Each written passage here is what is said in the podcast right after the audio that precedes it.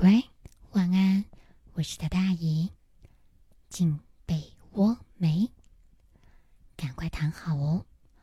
上一回呀，我们讲到三藏找回了他的白马，然后呢，就开始往西前进。这一路上啊，经历过了一些险恶。有一天，他们走着走着，天也暗了，老远看到有一村人家。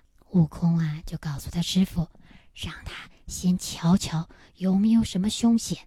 没问题，他们今晚就在这借宿一宿，在这儿落脚。等悟空啊定眼一看，好地方，没问题，就在这儿住一夜。然后呢，就赶着那白马往村子里去了。但是才走没多远呢，就看到有一个少年。一个蛮年轻的男孩子，他呀头裹着棉布，身穿蓝袄，手里呢拿了把伞，还背了个包，正急呼呼的往外走。这孙行者一看到他，上前就拦下他，要问问这什么地方啊？但是不知为什么，那个少年啊满脸苦相，什么也不愿意说，就只有说：“哎，你放手，你放手。”但以悟空的习气，他哪可能放手啊？一定要问个水落石出。所以呢，他就笑着说：“行，你挣脱看看，你挣脱得了，我就让你走。”那少年啊，就开始死命的往后退。可是不论他怎么扭，怎么扯，就是赢不了悟空。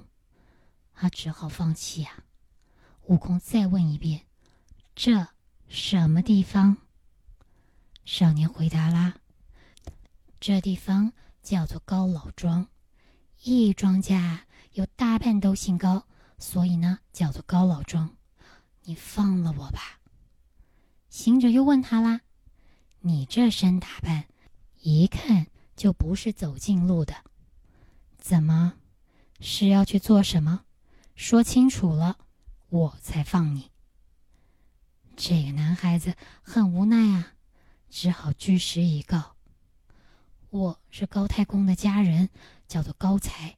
我那太公呢，有个女儿，年龄啊二十岁，没有许配过人，就是呢没有安排过婆家。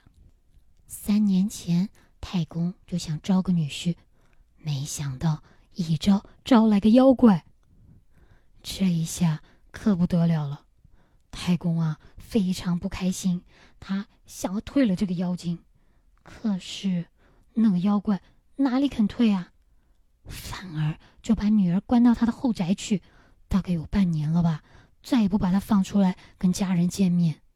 所以呢，我太公就给了我几两银子，叫我去找些法师啊，去抓那个妖怪。我前前后后找了三四个法师来，一点用都没有。这一回回来被骂了一顿不说，竟然又碰上你。好了，我现在都说完了，你总能让我走了吧？这行者一听啊，可来兴趣了。哎呀，算你有造化。就是啊，说这个年轻人运气好。我们可不是外面你找的那些没什么作用的法师，我们呐还真有些本事。专门能收妖，现在你就赶快回去回复你家里面的主，告诉他们说，我们是东土下世差来的玉帝圣僧，往西天拜佛求经的人，专门降妖伏怪。高才呀，边引他们往家走，边说：“你千万别哄我，我已经是一肚子的气了，真不哄你。”悟空说完啦。就跟唐僧师徒二人站在门外等着高才进去通报。当高太公听到东土来的和尚，那肯定比较厉害。外来和尚嘛，总有点本事的，赶快请他们进来。当大伙坐定之后，悟空啊就问到了：“这妖怪是什么来历？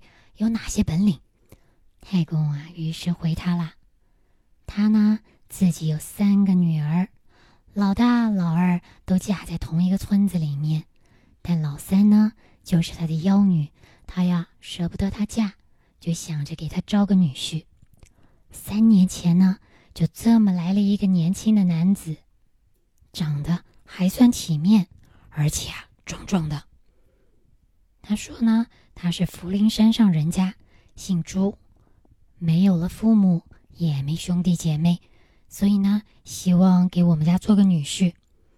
我想着呀，这个人这么样无牵无绊的，特别适合，所以呢，就招了他。这一开始啊，这个汉子也还算勤快，帮忙家里面耕种啊，什么都行。但是有件怪事，就是呢，他会变嘴脸。行者一听，怎么个变嘴脸法？太公又说啦，这刚来的时候啊，就是长得黑黑壮壮的，但是呢，后来就变成了一个长嘴大耳朵的一个。像个猪似的，而且那食量是大的惊人呐。不过吃还是件小事，他如今还会弄风，云来雾去的，而且啊飞沙走石，弄得我们这些左邻右舍没一个安定的。后来又把小女啊关在后宅。这都已经半年了，家里啊一眼都看不上，也不知现在这人情况怎么样，是死是活，所以啊想找个法师来捉这个人，把他给退了。悟空一听，哎呀，这简单，今晚我就把这妖怪给你拿下了。到了傍晚，悟空就请高太公带着他去那妖精的住处了。一到了那儿，你就看那门上的锁是用铜枝灌的，没钥匙你还真解不开呢。但是那是对一般人，悟空啊，就拿着他的金箍棒对着那个锁，这么吭一敲，锁就断了。推开门，里头黑乎乎的，什么也看不见。他让高太公喊了一声：“三姐姐。”哎呀，那女儿一听到是他爹来了，一边哭啊，是一边往外跑，一把就搂住了高太公。这父女俩啊，真是抱头痛哭。悟空一看啊，别哭别哭，现在呢，我先问你，妖怪哪去了？女儿说，她也不知道那妖怪哪去了，因为呢，她每天啊都是一早出门，到夜里才回来。尤其是当那妖怪知道他爹要把他给退了，他守得更严呢。悟空听到这儿啊，就劝高太公赶紧带着令爱到前厅去做做叙旧，这儿呢就交给我了。他呀就坐在那屋里面，这么摇身一变，你猜他变成什么？他变成了高小姐的模样，就坐在那儿，灯也不点。就在那黑乎乎的屋子里面，等着那妖怪回来。果然，到了晚上的时候啊，就一阵风，唰唰唰，刮过来。刮了之后呢，就看到半空中果然出现一个妖精，长得还真的是挺丑的，黑脸短毛，长嘴大耳，呵，还真像头猪呢。他一进来呀。我回来了，但高小姐没多说什么，只有在那唉声叹气了几句。唉，怎么了？今天啊，我父母亲隔着墙对着里头又丢砖又丢瓦的，还把我骂了一顿，说呢我有入门风，嫁给你这么个妖精。他们现在请了个厉害的法师要来捉你呢。这妖怪突然笑了：“别怕，别怕，快睡啊！这什么法师来啊，都没有用。你看看我这九尺的钉耙，还怕什么法师啊？谁来我打谁！你千万别多想了啊，赶快睡。但是我听说他们这一次啊，请的是五百年前大闹天宫的那个齐天大圣，听说是找他来抓你呢。”那妖怪一听啊，突然就变脸了，他心里开始真的有几分害怕。呃，那如果是这样的话，呃，我先去了啊。我们两口子做不成了，就是说我们夫妻啊做不成了。他说完这话，转身就要跑，没想到被那大圣变身的高小姐一把拉住，抹了一下脸，变回了原形，问他：“妖怪，你哪里走？转头看看我是哪一个？”那妖怪啊，转过头来一看，哦。